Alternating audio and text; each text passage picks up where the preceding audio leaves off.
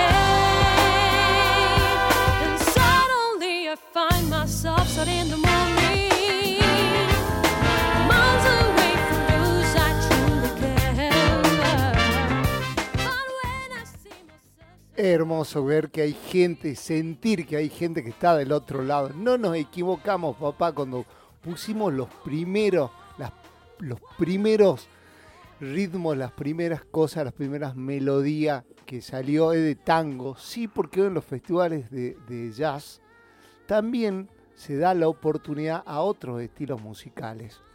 Y el que estábamos escuchando es Juan Carlos Marín, que con su bandoneón también va a estar parte, va siendo parte de ahí. Pero después ahí al toque la pusimos a Pato Pacheco. Qué voz tremenda. Pero bueno, ya tenemos acá en el Meet compartiendo a dos grandes amigos, a Martín Gorostiague y a Martín Misa. ¿Cómo están amigos?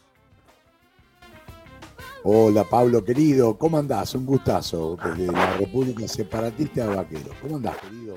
Bien. Vasquito. Pablito, Vasco, ¿cómo andan amigos? Qué bueno compartir acá con ustedes, che. Igualmente. Eh, che, Tincho, te cuento, yo no tengo, mi computadora de vetusta, no tiene cámara, así que no puedo. tengo solamente una, un magnofón de 1894 cuando terminó la Segunda Guerra de Secesión que estaba avanzando claro, Mitre sobre Roca y Parito Moreno. Total. tengo eso. Eh, Vasquito, lo que te quería preguntar vos como socio fundador de acá del primer festival de jazz, ¿cómo surge la inquietud en una provincia que si bien tenemos de todo, eh, prevalece el folclore? ¿Cómo surge la inquietud, la necesidad de crear el primer festival de jazz? La, idea del Festival de Jazz nace hace muchos años cuando empezamos a jugar con un montón de amigos que estábamos haciendo radio, un radio universidad, y largamos una primera locura que fue en el 96, eh, que vino Pepe Angelillo, Pablo Ledesma, Sergio Pujol, Tocoñela, tocó la región, después siguió en el 99, vino Matías González, y, quedó un hueco grande porque no había, no había apoyo de las instituciones. Y lo interesante fue lo que pasó en el 2012, yo a veces hacía 10 años que estaba fuera del sistema, de, no de la radio, pero de esto, y nos juntamos con Martín Misa, Marcelo Carón, Luca Hortazún, y dijimos, che, ¿por qué no empezamos a molestar a las instituciones para que nos den la posibilidad de hacer un festival en serio?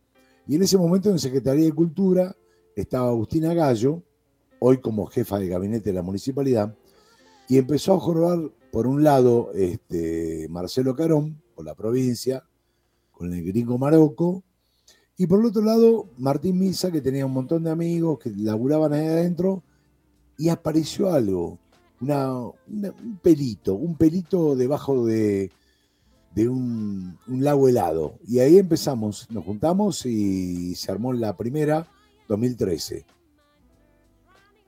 Buenísimo, qué lindo. Te, nos tira un poco, seguramente mm. te acordás la grilla, pero con que nos digas dos nombres de, esa, de ese primer festival. La primera grilla fue eh, muy interesante porque, bueno, fue una grilla muy, te diría media belicosa, porque sucede que la música va por un lado y los hechos humanos van, las personas van por otro. Se hicieron un montón de cosas. Vino Ernesto Jodos con Pepita Beira, eh, que fue una cosa hermosa. Después Daniel Tinte tocó algo, una cosa así con las comparsas, que fue la primera y última. Eh, vino Fefe Botti, vino con Martín, hacer un montón de música, estaba Niebla, estaba el Chinato Torres tocando, y bueno, con eso se fue armando la primera del Salta Jazz. Después vinieron, dijimos, che, acá nos paramos con esa primera edición. Lo gracioso, te cuento, Pablo, eh, cuando, cuando se armó esa primera edición del Salta Jazz, que me acuerdo que eran 350 mil pesos, o 35 mil, no me acuerdo. Y cuando hablamos con Agustina Gallo, decíamos, una semana de jazz sería exactamente lo mismo que llevar al Monumento 20 al chaqueño palavecino. Y la gente de cultura no entendía eso. La cuestión es que con Martín, con los chicos, con Lucas, mostrar este tipo de música con estas libertades, porque hay una pata de libertad y una parte, una parte económica, donde necesitas que te banquen que te aguanten, que aparezca un dinero para hacerlo. Y justamente a partir de ese momento despega el Salta Jazz. 2014 ya, ya había armado otra cosa, ya Martín y Lucas tenían una cabeza que me llevaban a mí, el pelado me llevaba como unos cuantos metros, como se dice en, las carreras en el hipódromo, y ya venía Leo, Genovese, y ya venía Carto Brandam, y ya venía eh, Richard Nant a dar eh, clínicas. Bueno, fue muy, muy avanzado. Y yo siempre admiro, respeto eh, el laburo de, las cabezas jóvenes que tienen ganas de meterle pata para adelante y a veces yo me quedaba, viste, en el tiempo. Así fue Pablo, más o menos. Vos sabés que muchas gracias y recuerdo claramente lo de Ernesto Jodos porque tuve el placer de conocerlo gracias a vos, un gran pianista que admiro mucho. Así que lo recuerdo clarito, ah, recuerdo clarito esa presentación. Hablamos eh, al principio, y esta pregunta va para el pelado Misa, sobre el eclecticismo, ¿no? Y ¿qué, fue cambiando con respecto a, la música? Si bien eh, el jazz sigue estando presente porque es un festival de jazz, pero hoy, en esta grilla de este 2022, vemos como otro diferentes estilos, ¿Esto hubiese sido posible en un primer festival o es una cosa que ustedes ya lo tenían pensado para cinco años, para ocho años? Porque vamos, vamos, vamos a estar cerrando porque somos eh, fervientes seguidores de, lo que es este festival con silencio puro. Está Juan Carlos Marín, está la Pato Pacheco, lo podés escuchar también a diferentes. Eh, ¿cómo, ¿Cómo fue el tema del eclecticismo? ¿Cómo surgió? Para este festival precisamente. Ahí está, chicos, ¿cómo están? Bueno, Casa de Pablito, a toda la audiencia, saludo rápido, ¿cómo están?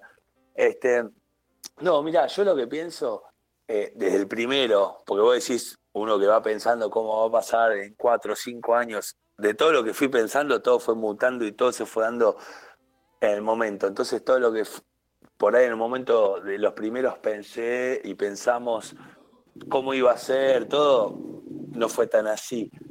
Em, más vale que la primera grilla fue el primer festival también para nosotros. Entonces, si vos lo pensás ahora, eh, estábamos mucho más verdes.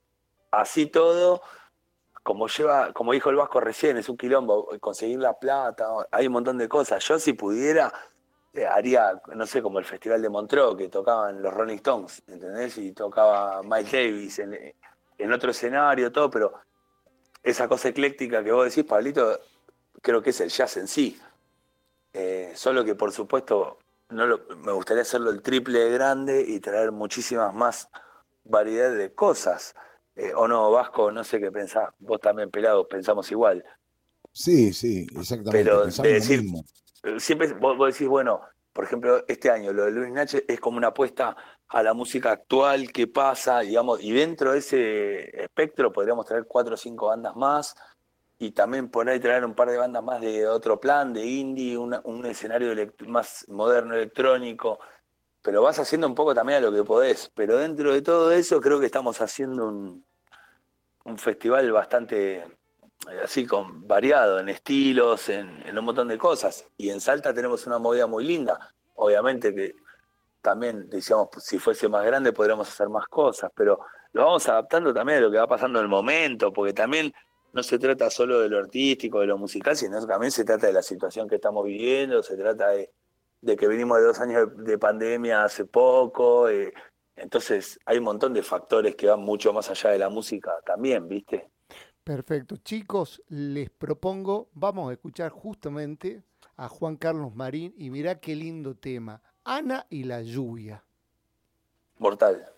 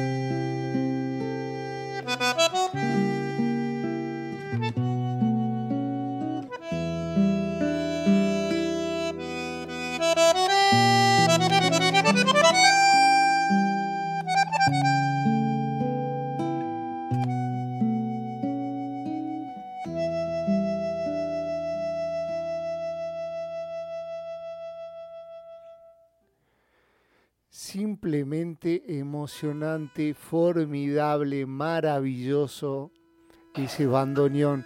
¿Y sabes qué pensaba Vasquito cuando vos decías Leo Genovese? Pensaba en lo que fue ese concierto con, los músicos, esto que mostraban la universalidad, porque recuerdo el chifle que había en el escenario cuando invitan a Mariana Carrizo, entonces teníamos un pianista de Venado Tuerto, Mariana Carrizo, haciendo, haciendo con su sonido tan particular coplero. Y te, decime de dónde era el, percu, y el percusionista y el otro músico. Ah, el percusionista Alex, Alex Petrov. Sí. Alex Petrov, percusionista eh, de Macedonia. Esa zona tan extraña en el sur de los Cárpatos, en el borde norte de Grecia al lado del estrecho de Dardanelos y en el borde del Mar Negro. Esas personas como los armenios donde son país un día y otro día no son país. Claro. Y, tenía, Alex Petrov eh, tenía esa, esa dolencia y ese amor y esa risa tremenda como el mejor personaje de Kusturica.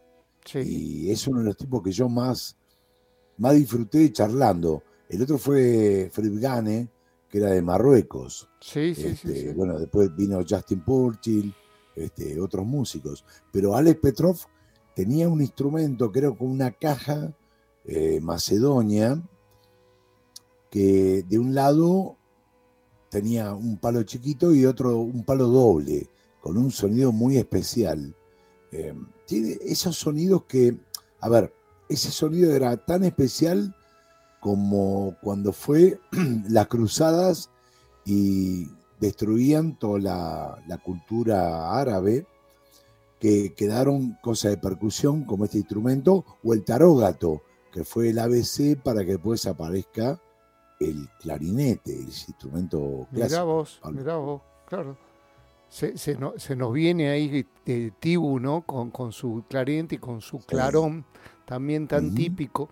E, esta pregunta es para, para Martín Misa. Martín, qué jugado, ¿no? Porque no se quedaron en la zona de confort de poner dentro de, sabemos que dentro de un estilo musical hay varios estilos, eh, y incorporar al festival, porque recuerdo claramente, estaba sentado al lado del Vasco cuando esto pasaba y ver cómo la gente se paraba y se iba, ¿no? Porque como diciendo, too much, demasiado para mí.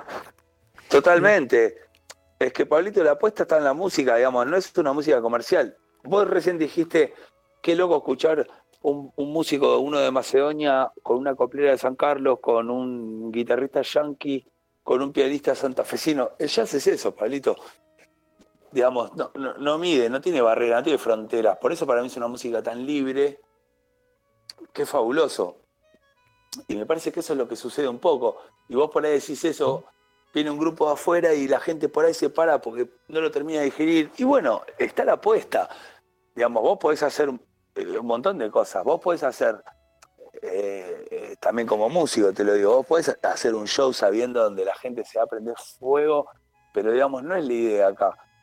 Que de hecho va, sucede el que ama la música con profundidad como vos, ponele. Pero quiero decir, vos te estás sirviendo un producto, decir, esto es lo que está pasando, esto es arte, esto es música como arte, bueno, a disfrutarla, cada uno. A mí, igual a mí me gusta eso.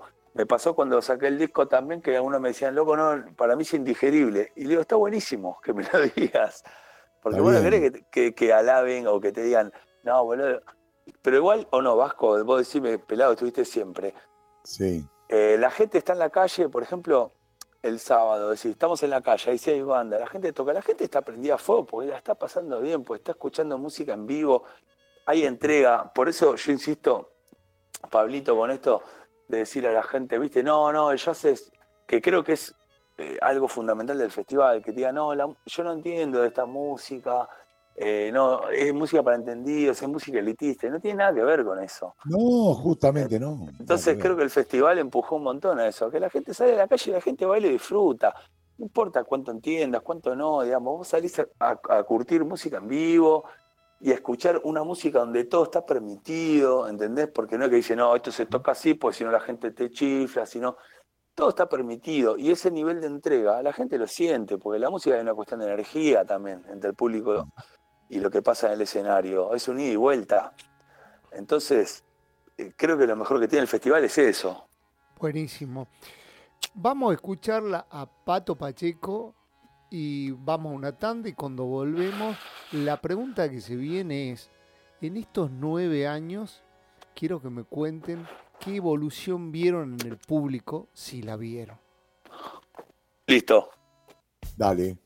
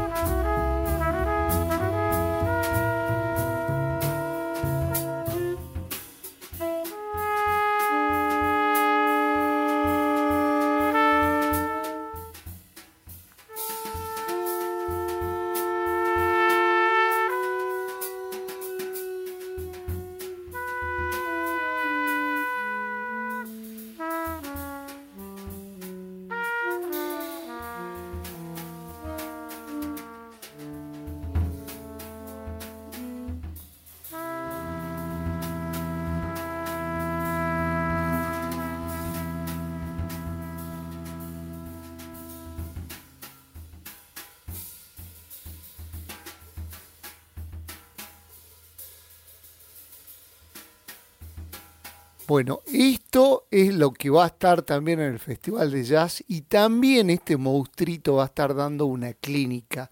Bueno, alguno de los dos que nos desburre un poco con respecto a lo que es la jam, esta particularidad que tienen los festivales de jazz. Eh, Martín, vos como músico, dale, definilo. Como músico es divertido porque siempre se toca música para que la gente disfrute, pero es, también una cuestión de compartir con los músicos, con músicos que, con los que no tocas eh, usualmente. Y en este caso, músicos que vienen de otras provincias. Entonces es mezclarse. Entonces entre los músicos se disfruta y eso a la vez hace que el público lo disfrute. Se trata de compartir, Pablito. Sería básicamente eso. Vos sabés que con respecto a esa pregunta y del festival, yo, yo recuerdo que hoy un músico que mira está tocando en varias formaciones, que es el Duende Flores, creo que lo descubrimos todos los salteños a través del Festival de Jazz. Entonces, y justamente en una jam, que esto que permite a los músicos eh, por ahí con más visualización de interactuar con un músico que, como en el caso del Duende, yo al menos lo, no lo conocía con mucha gente y que salió ahí. Así que pensaba qué, qué lindo esto también que, que se permite y que por ahí el que no es frecuente a a este estilo musical pueda disfrutar y por ahí sumarse a esta movida de subirse al escenario y compartir, ¿no? ¿Sabes qué pasa, Pablo? Mira, eh, el tema de lo que se llama la jam, o acá en español la pizza, sí. Eh, hace unos años, unos 12 años, leí algo que escribió Enrico Rava, gran trompetista italiano, que dijo, el momento de la jam session es lo más grande, la expresión máxima de la democracia. Donde por más que tengan los egos a full, le das pie para que entre el bajo. El bajo te toca un par de acordes y entra el caño, entra el saxo. Eh, el saxo sale y entra la batería. Eh, la democracia, cuando se entiende eso, que dijo Raba, ese concepto democrático, que yo lo tomo como si fuera eh, a full en ese alfabeto que amo, que es el jazz, eh, y sale eso. No importa cuántos años tenés. Puedo estar tocando el tipo más grande y al lado estaba, me acuerdo, el caso de cuando, cuando vino Wayne Shorter y Oscar Junta era muy joven y no, el batería no podía tocar y tocó. Eso es democracia, eso es jazz, eso es jazz, Pablo. Bueno, dicen que yo presentaba hoy el programa y los presentaba cada uno de ustedes y ahí ya está conectado eh, un gran músico, un gran director, una excelente persona y eso creo que coincidimos todos en que esto también es el Festival de Jazz que es un grupo de grandes músicos, de amigos que se hace esto. Estamos hablando del señor Martín Bonilla. ¿Cómo estás, querido muñico? hola, hola. Ahí estás. Hola, hola, te escuchamos, Ahí está. Bueno, hola muchachos, buenas noches. Primero a todos, los Martínez, Vasco, Misa, Pablito, ¿cómo andan? Bien, todos bien. En vez de Cucu Clan es la MM Clan. MM Clan Sí, me gusta, MM Clan, en vez de Cucu Clan, mejor. Eh, bueno, eh, acá estoy, los estaba escuchando hace un rato ahí por la radio y ya estaba terminando algunas cosas como para, para engancharme y a ver para lo que está pasando en este, este debate, en esta charla tan linda que venían. Eh, muchachos, qué linda excusa, qué linda excusa están los tres Martínez, lo tengo acá, a mi coequiper Pablo. El viernes van, a presentar, ¿querés contarnos un poco, Martín, que, cómo va a ser la movida de este viernes? Eh, bueno, sí, estamos, Pablo, con unas ganas, una manija que, bueno, empezó hace varias, varias semanas, meses, digamos, más que semanas, em, con esto de, de, bueno, viste que nosotros tenemos un, un, equipo que venimos laburando, que hace un par de años hicimos The Wall, 40 años, eh, el año pasado hicimos los Beatles, eh, celebrando The Beatles en realidad.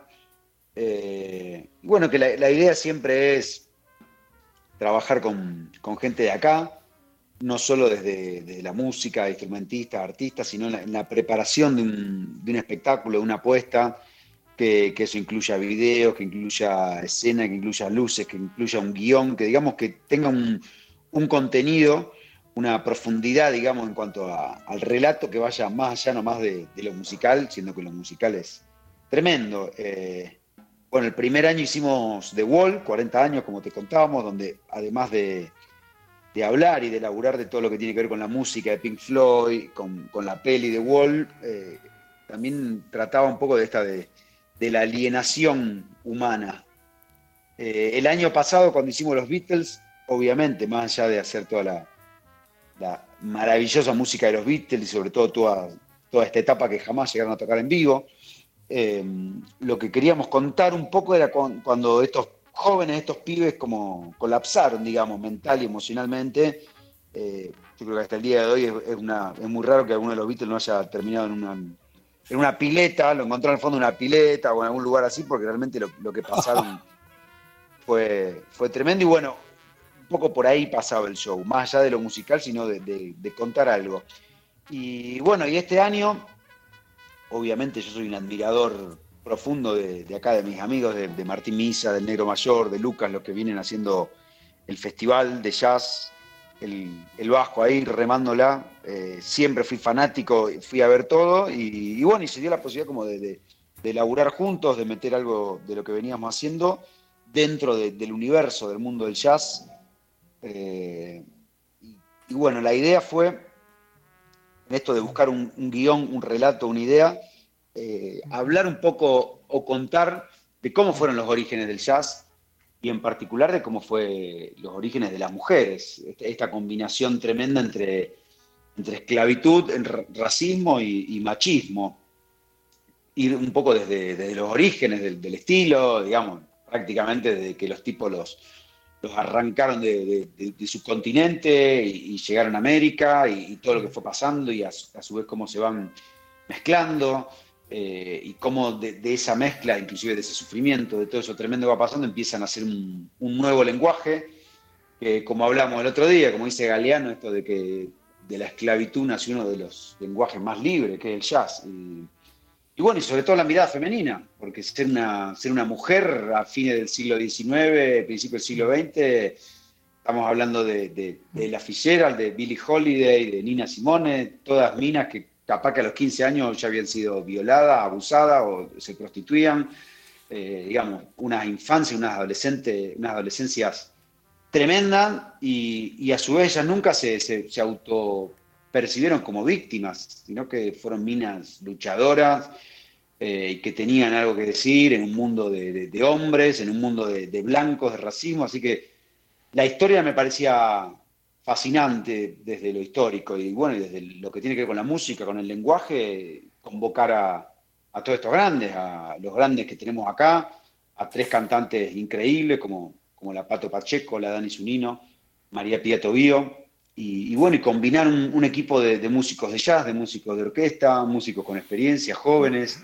algo que viene de afuera, de Buenos Aires, de Rosario, y, eso, hacer una, apuesta con mucho compromiso y sobre todo con, mucho respeto y, admiración por, la obra. Yo pensaba, te escuchaba atentamente, emocionado en que hay, tengo 3M 2P por 2 Pablo y bueno, y quedó afuera una M en mi vida y quiero compartirles esto como una buena excusa.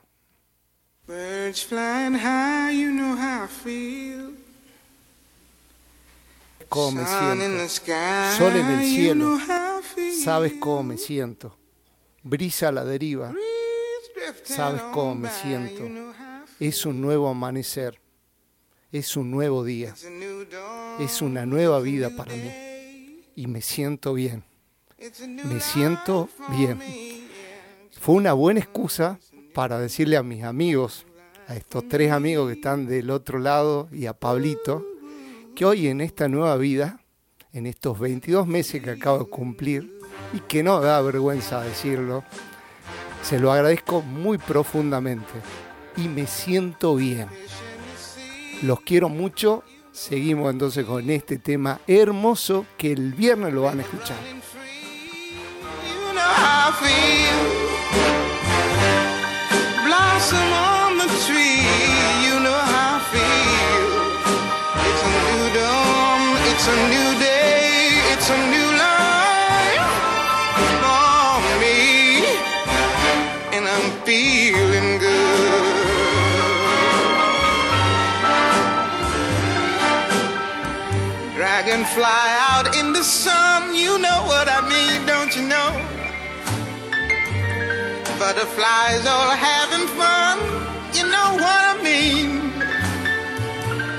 Sleep in peace when day is done. That's what I mean. And this old world is a new world and a bold world for me.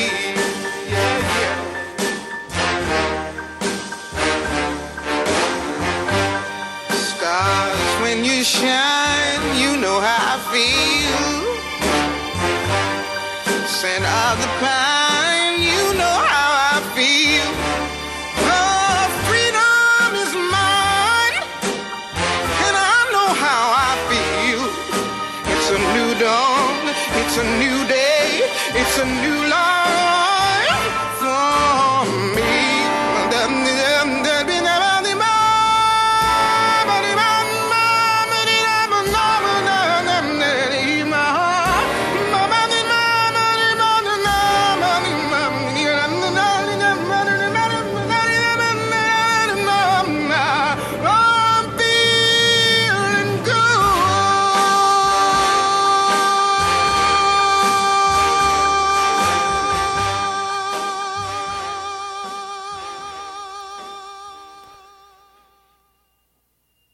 Bueno, lo que recitaba de mala manera por la emoción es justamente un, tema que va a estar el viernes de Nina Simón, que en realidad no es de ella, pero ella lo hizo propio.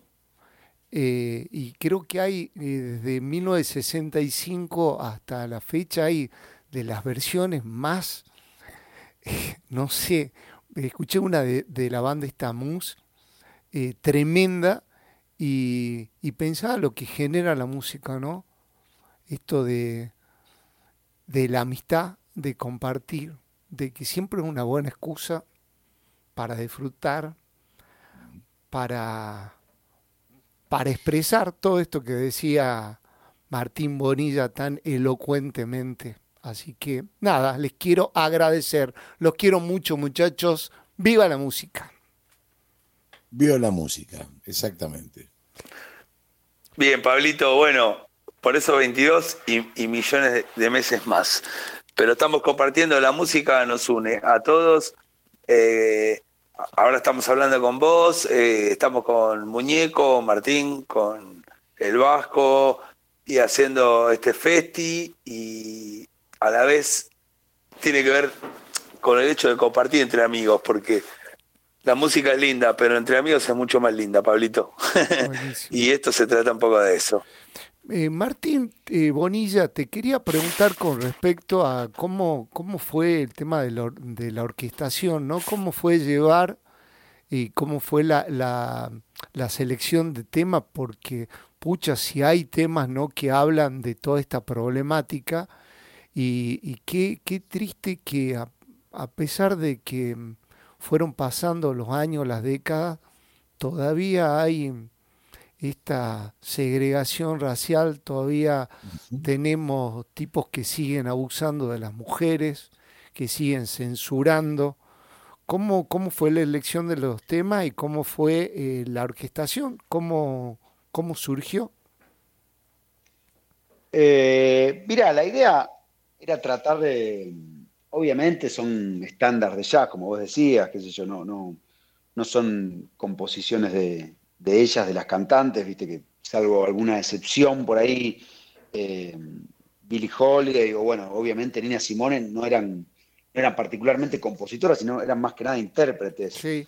Eh, entonces lo que, lo que tratamos de buscar fue sus versiones, eh, tratar de, obviamente, imagínate un tema, no sé, como Summertime, debe ser de los temas más versionados, creo que la otra vez leía, con Yesterday, debe- el que más grabaciones tuvo en la historia de la música, Yesterday de los Beatles. Sí, sí, sí. Eh, Entonces, viste, a lo mejor podíamos nomás eh, hacer una versión, adaptarla nosotros y, y- y simplificar, pero también el desafío de, de- de encararlo de una manera histórica, de, tratar de que sea la, orquestación, esto que vos decías, las versiones, eh, tal cual los tempos, los comienzos, los solos, los finales, cómo los grabaron ellas, cómo fueron por sus arregladores, por ellas mismas construyendo, era, era ese el desafío, que fue lo mismo que hicimos las otras puestas, digamos.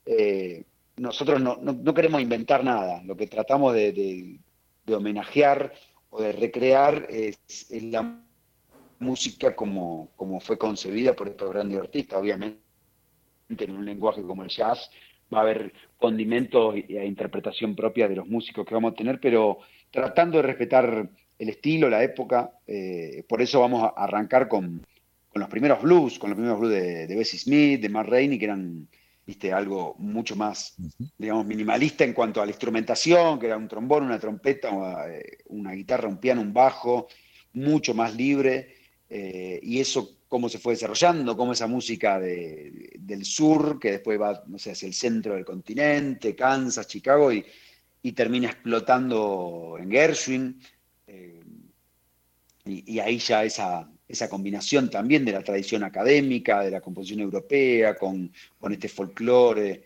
Eh, nos parece que había mucha riqueza y mucho desarrollo que se fue dando en estos 30, 40 años como para, como para no respetarlo y no tomarlo en cuenta, y sobre todo es un, es un tremendo aprendizaje. Estos arreglos, por ejemplo, los que vamos a tocar el viernes, no, no se consiguen.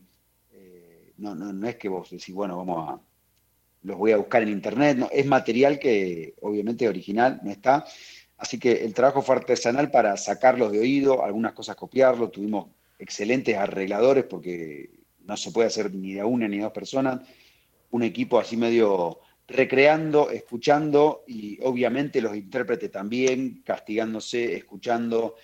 eh, y bueno, como decía antes, con mucho, con mucho respeto y con mucho compromiso. Así que fue, fue un trabajo de, hormiga artesanal, como antes te decía, de meses. Y, y bueno, ya estamos a cuatro días con una manija tremenda. Eh, lo que te quería preguntar también, Martín, es esto de, de haber hecho o haber participado tan activamente como director de, de dos mega espectáculos, uno con The Wall y otro en este homenaje, homenajeando a los Beatles, ¿te hace llegar al viernes más relajado o más tenso teniendo en cuenta que la gente ya va con la expectativa de excelencia que fueron esos dos, esas dos presentaciones? Eh, mira, hay una combinación de cosas. Lo- los otros dos me ponía bastante loco, no la pasé muy bien. Los, días previos estaba muy tenso, muy nervioso, medio control freak. Quería, digamos, tener justamente, como dice la frase, un, control de todo, que no falte nada. Y, bueno, sí, eh, con, mucha tensión y, y capaz que ya cuando se iba acercando quería nomás que pase, ¿viste? Cuando es algo que te genera tanta ansiedad que querés que se termine para después dormir una semana seguida. Eh, más allá que lo disfruté y, y estuvo increíble. Y este no, tiene otros elementos, eh, creo que hay, hay músicos que están participando en este, especializados en jazz, los músicos de, acá de Salta y los que vienen de afuera, que digamos, yo no me siento en un lugar de, director, en el lugar, eh, en la tradición de que, digamos, a cada uno lo tengo que ir eh, este, llevando a través de interpretación. Son todos grandes intérpretes y yo creo que lo que más estoy haciendo es tratar de, conectarlos, tratar de, que las ideas que, van surgiendo en el escenario puedan fluir, y a lo mejor buscar una interpretación en particular, pero son todos unos músicos, son unos tanques de guerra que pueden tocar solos, entonces eso también me relaja mucho eh, a disfrutarlo y a lo mejor estar pendiente de otras cuestiones escénicas que a mí me gustan muchísimo, como como el relato, como los guiones, como el video, la fotografía o la puesta de luces, y que, que el que vaya, el que digamos conoce y disfruta el jazz, vaya a, vivir una noche muy jazzera, que entienda. Y el que no, que va con curiosidad, eh, conozca un lenguaje y un estilo y- y también se lleve mucha curiosidad por seguir aprendiendo y seguir conociendo. Genial. Vamos a escuchar este tema y a la vuelta le quiero hacer una pregunta para los tres, justamente con respecto a esto de la música y las letras.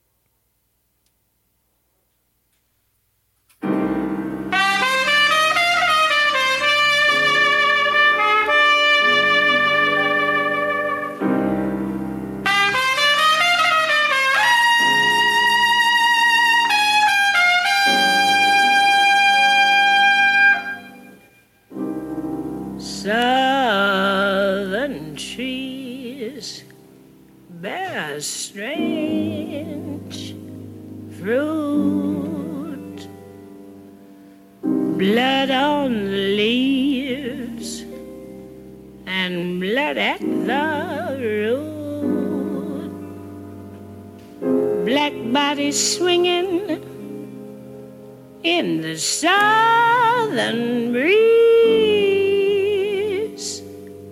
Strange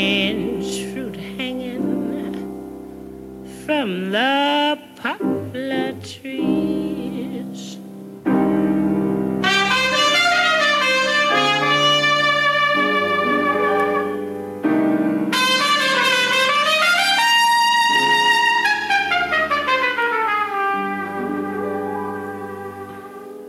Pastoral scene of the gallant South,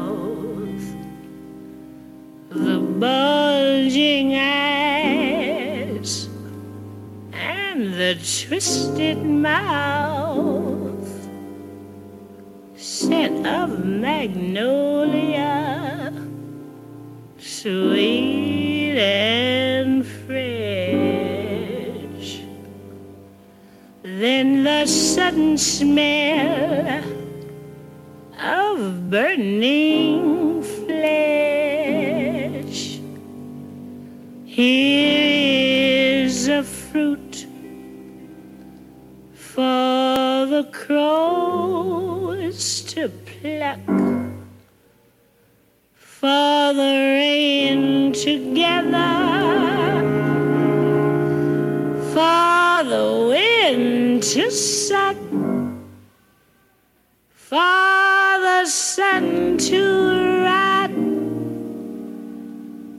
for tree to drop.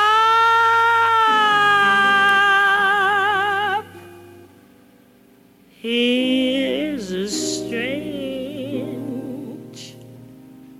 and bitter.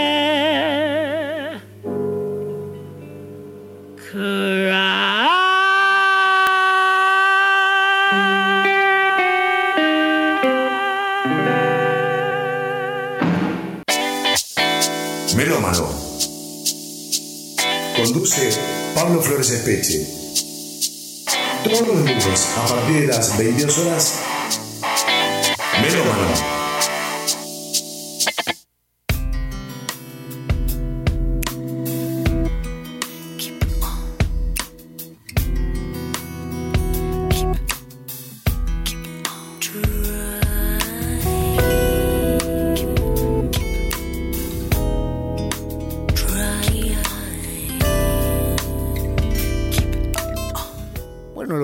Escuchamos antes de la tanda es extraña fruta, ¿no?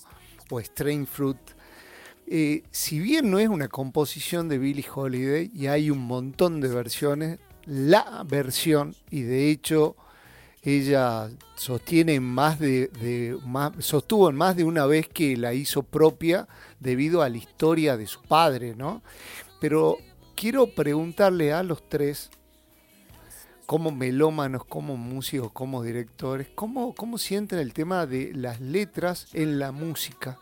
Hace poco surgió un debate en mi grupo de melómanos con respecto a eso. Algunos creían que restaba y otros creen que aportaba como, como un instrumento más. ¿Cómo lo viven ustedes?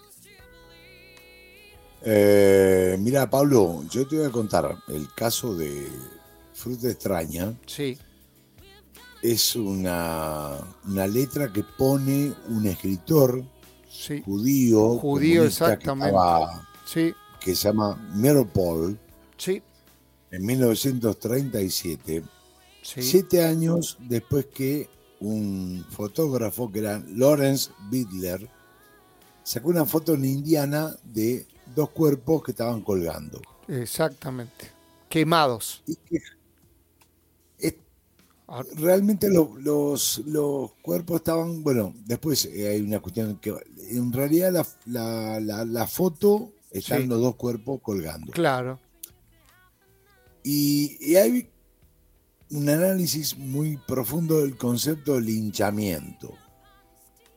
El linchamiento, no, la palabra linchamiento en castellano, viene de una propuesta muy loca que tuvo un jurado, abogado, Lynch, en 1770, cuando estaban peleando por la libertad, en el cual no busca un, jurado para decir si está bien o está mal, si es culpable o no. Decide matar, colgar a siete británicos en contra de lo que era la, la búsqueda de la libertad de Estados Unidos, que era David Lynch, no el director de cine. Sí. De ahí viene la palabra linchamiento. Y ese linchamiento lleva a que justamente en el 37 el padre de ella, de Billie Holiday, muere en Dallas sin atención ninguna. Claro.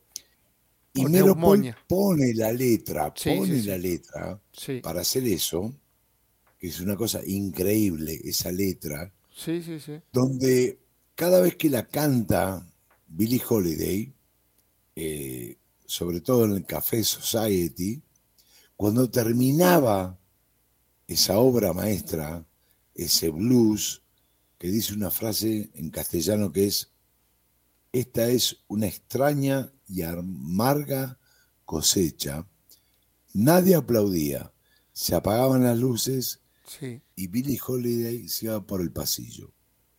Eso era la monstruosa, y hasta ahora en cierta manera, relación del linchamiento de los afro y donde aparece ese blues, Pablo. Claro. Sí. Perdón que estaba Martín, los dos Martínez charlando ahí. No, me, me parece in- interesantísimo y aparte con- contarle de que sal- salió en un simple y que salió en un sello y ot- otra de las cosas curiosas de ese disco es que mm, eh, eh, dentro de, lo- de la misma mm, eh, grupo de, de afroamericanos que cantaban había como con Sí. cosas como encontradas porque una era una composición de un judío comunista otra Sí, que había salido en un sello muy, muy chico, por lo tanto el valor era, era como del 3, entonces tomaban como que era medio elitista también a la gente y era un tema de 5, se terminó haciendo como de, de más minutos de lo que eran lo, el estándar o lo, o, o lo estereotipado o lo, o lo típico que se ponía, entonces Sí. pero mi, mi pregunta era con respecto a eso para los tres, es con, con respecto a las letras, porque hay, hay músicos, de hecho lo, lo pude debatir esto con, con Kerry Diane Ward y con Valentino, que él decía que no era amigo mucho de las canciones, de, de las canciones porque sentía que le restaba y ella obviamente como cantante veía de otra manera, en la cual yo comparto que suma. Y les quiero preguntar a ustedes, vos como que sos un referente dentro de lo que es el estilo musical y a ellos como músico, ¿cómo es la visión que tienen? Eh, bueno, para mí, Pablito, eh, son las dos muy importantes, porque a mí me pasó también como músico de a veces concentrarme tanto en la música, me sigue pasando. Como que, que así de primera instancia le doy prioridad a la música, ¿viste? Después una cosa, nada, no sé, será porque soy músico. Pero después te das cuenta de que hay un montón de canciones, porque también hay muchas canciones espectaculares, ¿no? Que vos decís, hay muchos compositores que escriben la música después de escribir la letra y viceversa.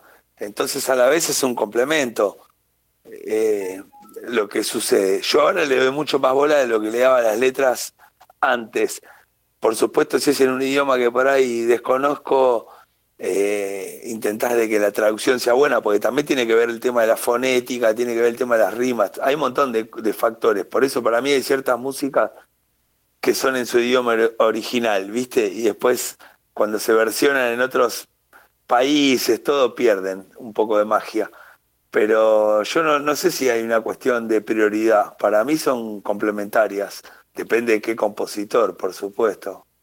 Perfecto. Bonilla, te quiero repreguntar esta y buscarte el lado de vos como, como director en el momento que estás ahí con, con estas tres cantantes. Eh, el tema de las letras eh, suma al momento de lograr. eh, yo sé que vos no ves la parte de coach de vocal, pero, pero vos ves que la importancia de la letra más acá en este concierto es fundamental. Eh, yo creo que es fundamental la letra, no sé, hablando por, por lo menos en este concierto, porque quizás como un, como un instrumentista, ponerle, si hablamos del jazz, el jazz tiene un elemento muy interesante que creo que capaz que no, no tienen a lo mejor otro- otros lenguajes, que es el, el poder del intérprete desde el instrumental. Yo creo que a, los cuatro nos habrá pasado conocer temas, baladas o estándar jazz y, no saber que eran una canción con una letra, no sé, conocerlo capaz que o por Miles Davis o por Bill Evans o no sé, Charlie Parker, y después un día escuchás esa versión de Tony Bennett, decís, ah, mira, tenía letra este tema, no sé, eh, La noche tiene mil ojos, qué sé yo, canciones que a lo mejor la escuchaste, entonces es como muy, muy particular, no me imagino, por ejemplo, acercándome a una canción de los Beatles sin que esté la, la voz de, de- McCartney o de Lennon cantando, cantando esas letras en particular, sino desde lo melódico y lo instrumental es medio extraño. Creo que el jazz en eso es, es un mundo aparte. Capaz que el folclore también puede tener algo similar a eso, que puede, la interpretación puede ser increíble, sublime, tanto desde, desde un cantante que pasa eh, a, a través de sí mismo la letra y cómo la expresa, y desde lo instrumental, de cómo cantar o de hablar con, con notas, digamos, para hablar medio, medio a lo bestia. Y me parece importante el contenido de la letra para, para interpretarla bien, digamos, no lo hablé bastante con las chicas, eh, eh, por ahí, qué sé yo, cosas, cuestiones, o, a lo mejor del, del registro, o de la duración de, de tal nota, de esto, y, qué sé yo, yo tampoco quise meterme mucho en eso, sino de, de- tratar de, comunicar lo que, lo que está diciendo. Obviamente, bueno, el, tema del- que hablábamos recién, que hablaba del Vasco, Strange Fruit, qué sé yo, no es una balada, es un tema que es durísimo, ¿no? Hay temas que a lo mejor pueden ser íntimos, pero no por eso son, o son románticos, o son melancólicos, o, son temas que tienen un vacío, que están, digamos, lo que va comunicando el tema, te lo dice muchas veces la letra, me parece, y sobre eso sí estamos, estamos tratando de trabajar para el viernes. Bueno, como para, para ir también sumergiéndonos en, en algo importante, y vos lo mencionás con folclore, la importancia, la manera de cantar, hay alguien que a mí, yo la conocía como, como viola, ¿no? Tocando con este instrumento de cuerda tan particular de la familia de cuerdas, que es Gaby del Cid, y la verdad tiene una manera de cantar tan especial, tan sentida. Yo pensaba el otro día, aquel que no, no sepa castellano, lo mismo se va a emocionar escuchándola a ella. Y qué lindo que esté dentro del festival. Así que vamos con este tema. Y, y al regreso les quiero hacer una pregunta también para los tres. llorando para.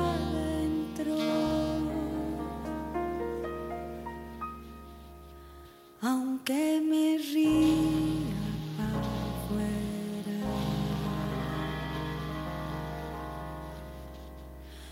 Así tengo yo que vivir.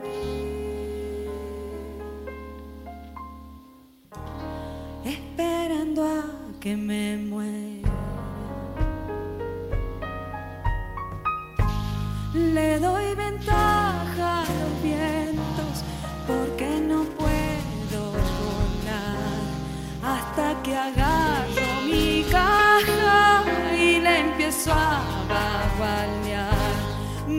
reza que pedirá allá en el monte de Caridad. No tiene tiempo, ya no da más. Reza que reza porque será. Valles sonoros de pedregal, piedra por piedra el viento va, borrando huellas a mi dolor, silencio puro mi corazón.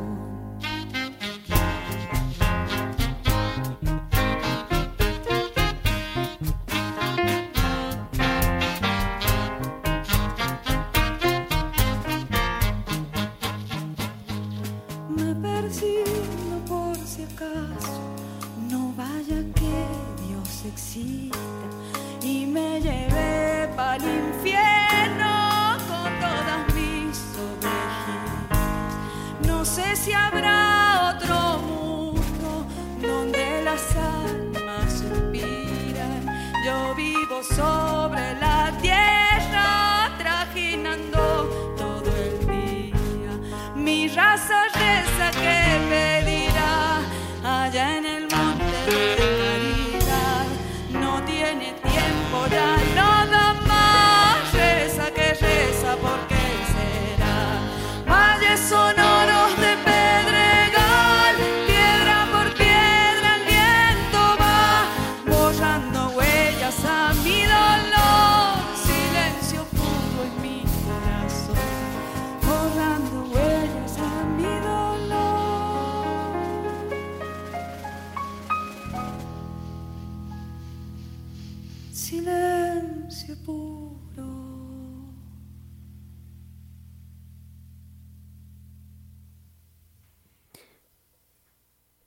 pregunta es la siguiente después de escuchar esto. ¿Existe hoy un estilo musical puro? Porque cuando escuchamos, no sé, ¿Qué es puro? ¿Cómo? ¿Qué es puro? ¿Qué es puro? Exactamente. ¿Qué es No puro? es puro. Porque el tema de Chacho es más de carnaval, más de fiesta. Y quizás con un arreglo, con la armonía diferente que va jugando Leo Goldstein y con la voz de la Gaby, lo lleva más al sonido, si hablamos ya cero, Sí, de un Kay Jarrett, una cosa más eh, introspectiva, ¿sí? Y está el carnaval, lo cita en los bordes de soslayo, pero tiene el borde ese, yacero, y el borde cuchi. Me encanta eso. Me encanta lo que hizo Leo con, con Gaby y con la banda. ¿Usted qué piensan los otros Martínez? ¿Existe el jazz puro o hoy ya es un jazz, el folclore, el rock? ¿Hay de todo un poco dentro de, de cada uno de los estilos? Yo creo, Pablito, que el jazz es un lenguaje de música universal. Ya como que no tiene mucho sentido rotular, porque por ejemplo, vos podés venir el folclore, por ejemplo, qué sé yo, yo veo de mi generación, muchos de los músicos jazz vienen del rock, entonces ya no es que te vas a poner, que está todo bien, a- a- pero vos decís, bueno, me pongo a tocar hard bop copiando algún estilo, que su- también sucede, pero el, el jazz es un lenguaje universal y donde todo sucede. Entonces Leo hizo este homenaje y le puso la impronta de él y se trata un poco de eso, ¿viste? Y no estar, y no estar eh, midiéndolo como diciendo, che, está bien o está mal o es mucho o salió del folclore o entró mucho al jazz, ¿viste? Esos son rótulos para mí de fundamentalista y, y para la música la verdad que no sirven para nada. Entonces, eh, lo que hicieron es genuino, es real, digamos, lo hicieron con todo el cope del mundo y eso es lo único que importa. Y al que no le gusta, que no lo escuche. es así de simple. Totalmente, totalmente. Exactamente. No hay que ponerse tanto, viste, como parece, si no parece el fútbol, viste, donde todo el mundo critica, opina y después decís, bueno, hacelo vos de última. ¿No te gusta? Hacé, hacé tu versión, digamos, y listo. Eh, Viste, no, no hay que ponerse tan fundamentalista para, para, para medir la música, porque no hay que medirla. Tenés que tocarla, tenés que sentirla y, y es, es mucho más simple de lo que a veces parece. Bonilla, Sí, que eh, comparto obviamente más lo que está diciendo misa ahí al, al final, ¿no? No creo ni, ni siquiera que tenga sentido, porque aparte siempre hay una perspectiva que pasando el tiempo, pasando los años, te das cuenta cómo, cómo se busca encasillar, rotular, eh, y, y no tiene ningún sentido, qué sé yo, en su momento habrán dicho, eso no, no sé, al Cuchi eso no es folclore, a Piazzolla eso no es tango, digamos, y, para qué, digamos, en todo caso podemos hablar de, no sé, de, folclore tradicional, de jazz tradicional, pero como, como lenguaje ya, no sé, los límites son completamente difusos y no tiene sentido. Nosotros que somos medio veteranos como que nos pongamos hoy a decir, no, la, la música que escuchan ahora no es rock, el rock era el de los 60, los 70, qué sé yo, el rock, así como el jazz es un lenguaje de, libertad, a lo mejor el, el rock es un lenguaje de rebeldía que capaz que te lo representa más el, el trap o la música urbana, entonces a veces la, la identidad de un género es, más allá de, de- encasillar, decir, bueno, en qué, qué instrumentación tiene, o el jazz tiene que tener el platillo haciendo chingui chingui y el bajo haciendo un walking, o el folclore, para que sea folclore, tiene que tener un bombo. Eso que me parece que ya son convenciones arcaicas, que no, ya fue. Vos sabés que a mí creo que lo que más, más me gustó de, eh, de este festival y tengo ya toda la ilusión y toda la ansiedad por estar ahí es que de esto de que convivan tantos estilos diferentes, porque si bien hay un poco de todo, eh, me, me gusta muchísimo el, el que cada uno lleve, lleve su aporte, lleve su gente. Pensaba en, la en el tipo que, que ama la música de, de Marín y un bandoneón y de repente lo, lo lleva a compartir después eh, con otro estilo que está fusionado con ese. Pensaba en una jam, ¿no? Donde, donde aparezca un músico de, de otro estilo llevado por la invitación de lo que estuvo escuchando y que le amplíe la cabeza y eso me parece mágico. Vamos a escuchar esto que también va a estar en el Festival de Jazz.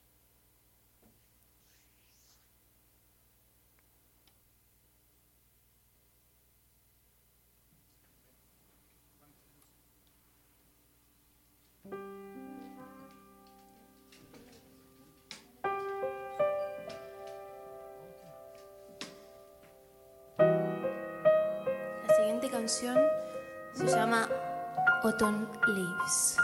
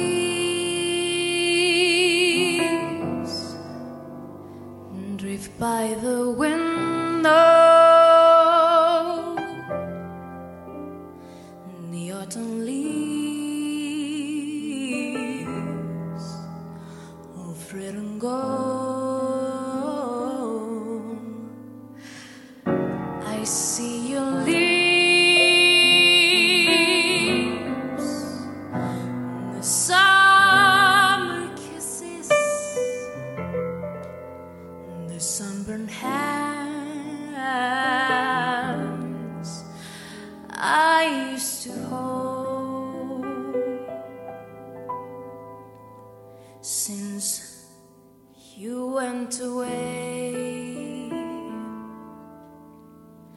The days grown long, and soon I hear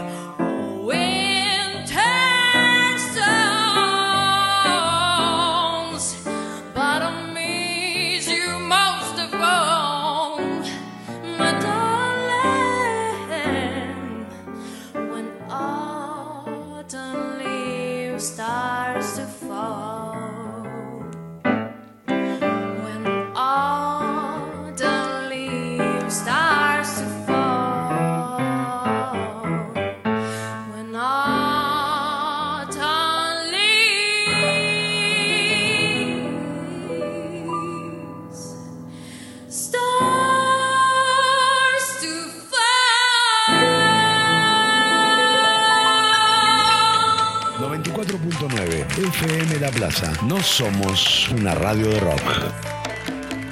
No, somos una radio de rock.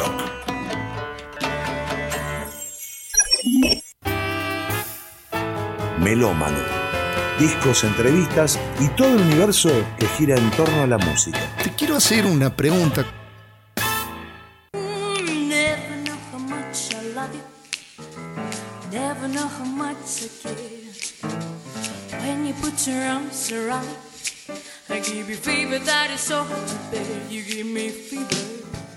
Bueno, ya estamos en el último tramo de Melómano de este lunes. Hermoso poder compartir con amigos, con gente que uno admira, con gente que uno se hizo amigo a través de la música, ¿no? Mirá si no es para amarla, para disfrutarla, para agradecerle al universo, a Dios, a quien sea, que la música nos acerque a las personas.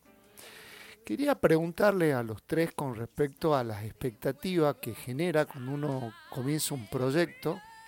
Y digo, pues seguramente lo conozco a mi amigo Vasquito Gorostiague, eh, su humildad se está corriendo diciendo no es, pero es imposible en Salta hablar de jazz y que no esté el Vasquito, que nunca va a poder dejar de ser parte menos de un festival. Así que quiero saber qué expectativas tienen con respecto. Estamos a- días ya. Eh, para mí, eh, otro festival de jazz es una, una vuelta de página increíble de avance hacia otras músicas, hacia que la gente se siente un día en el Teatro Provincial o en el Paseo de los Poetas a escuchar música. Y sobre todo, el espectáculo Blue del viernes, Mujeres de Jazz y Libertad, con esa palabra que llamamos jazz, cuatro palabras, J-A-Z-Z, para mí es juntas avancemos, zarpando, sapeando. Juntas avancemos, zarpando, sin sonciar. Bonilla, ¿qué, ¿estás nervioso? ¿Qué, qué, qué te pasa ya un par de días de, de saber que va, va a estar un teatro lleno, expectante? Quizás mu- mucha de la gente, mirá qué loco pensaba, ¿no? Se llegó con poco de temor de, de semejante despliegue que fue para The Wall. Eso sirvió después para el homenaje a los Beatles. Y esa gente que llegó por, por The Wall, hoy ya sacó la entrada para el viernes y está por conocer quizás un estilo o temas que no, no los tenía registrados. ¿Qué te genera eso? Eh, sí, obviamente estamos con, nervios, con, con ansiedad, con, con todo, todas las sensaciones. Hay momentos que, de euforia, hay momentos que, no sé, que decimos, ¿para qué nos metimos en este quilombo? Eh, un laberinto, eh, pero, pero también es así, qué sé yo, y, y creo que más allá de toda la, la- la experiencia musical, artística, todo lo que uno pueda, pueda viajar con eso, lo, lo humano que tienen lo- los festivales, y, sea este de jazz o otros encuentros, estas, estas mezclas de gente que se arman estas, estas tormentas y encontrarse en un escenario y, cada uno traer lo suyo y conocer a alguien que no conocía. eh, eh, que esto seguramente va a pasar mañana, pasado, cuando crucemos, no sé, a un pianista con un bajista que no se conoce y un baterista con un pianista que nunca tocaron juntos y yo me ponga ahí en el medio, tratar de conectarlos y vengan las chicas y canten y, y la orquesta y todo, digamos, ¿eh? se cruzan personas, energías, formas de ver y eso es alucinante. Es, como que cobra vida algo que, que- fue proyecto, que lo, lo imaginamos, lo pensamos con, con los otros muchachos ahí de- de- del festival o de, la productora que tenemos y nada, ahora como que ya es, de todos y de todos los que vamos a participar. Y van a ser muchas cabezas, muchas conciencias, mucha, mucho todo ahí y eso me genera mucha ansiedad y también ganas de hacerlo. Pelado Misa, la pregunta para vos como, como cierre, más que pregunta es que, que, cuentes un poco lo de las clínicas, la importancia, porque dentro también de los festivales se genera esto de que los músicos locales que por ahí eh, mm, tienen la posibilidad de acercarse y de, de- de aprender un poco o, o- de compartir, no sé el término, sí, aprender y compartir con músicos de otros lados. Eh, contanos un poco con respecto a las clínicas que se están por desarrollar también dentro del marco del festival. Bueno, tenemos la de Ricardo Cavalli este año, que es un- uno de los mayores exponentes del jazz argentino y ni hablar como docente, ¿viste? Eh, eh, son muy importantes. Otros años hicimos muchos más, a veces hacemos más, menos por cuestiones de tiempo, de organización, porque todos los músicos que vienen de afuera siempre dicen, che, hacemos la tocada y hacemos una clínica. Es como medio parte ya del ritual. Eh, es muy importante no solo en el sentido, viste, de la información que pueda pasar este instrumentista o el que sea en cuestiones técnicas, viste, sino es como dijiste vos, es esa cuestión de compartir, viste, porque vos vas y decís, uh, este tipo es re groso, viste, y, siempre a la gente grosa uno lo ve como a través de un vidrio, y acá compartís y después te tomás un feca, una cerveza, charlas, porque a veces las charlas con estas personas, viste, te hacen crecer un montón, entonces para mí, para los músicos es fundamental que vayan a compartir con un tipo grosso, pero a compartir igual, igual, ¿viste? Eh, entonces, siempre estuvieron buenísimas y eso creo que fue lo que, lo que más deja, es lo que más deja. Eh, a la monada de acá de decir, boludo, pero pará, de loco, este chabón yo compraba los discos y nos estamos tomando una birra y ahora en un rato no me subo a tocar con él. Entonces se trata, como dijo en otra cosa recién Muñeco, pero viste que la cuestión humana para mí es prioridad. Ya a esta altura no tengo dudas.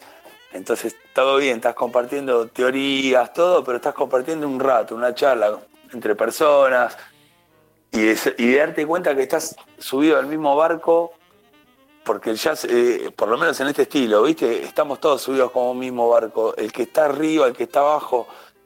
Entonces, te pone un poco de igual igual, ¿viste? Con esa gente y entonces es muy importante. Y, y aunque no toque jazz, ir a escuchar a un músico grosso de cualquier estilo, que baja y comparte su data y comparte una charla, todo, siempre te suma, digamos, no hay manera que te reste. Entonces, no sé, si alguien que está escuchando y dice, no, yo no toco jazz, yo toco rock o toco tango, lo que sea, pero ir a escuchar un tipo de estos, digamos, te va a elevar como persona, como músico, como todo. Así que me parece que siempre está buenísimo que suceda eso.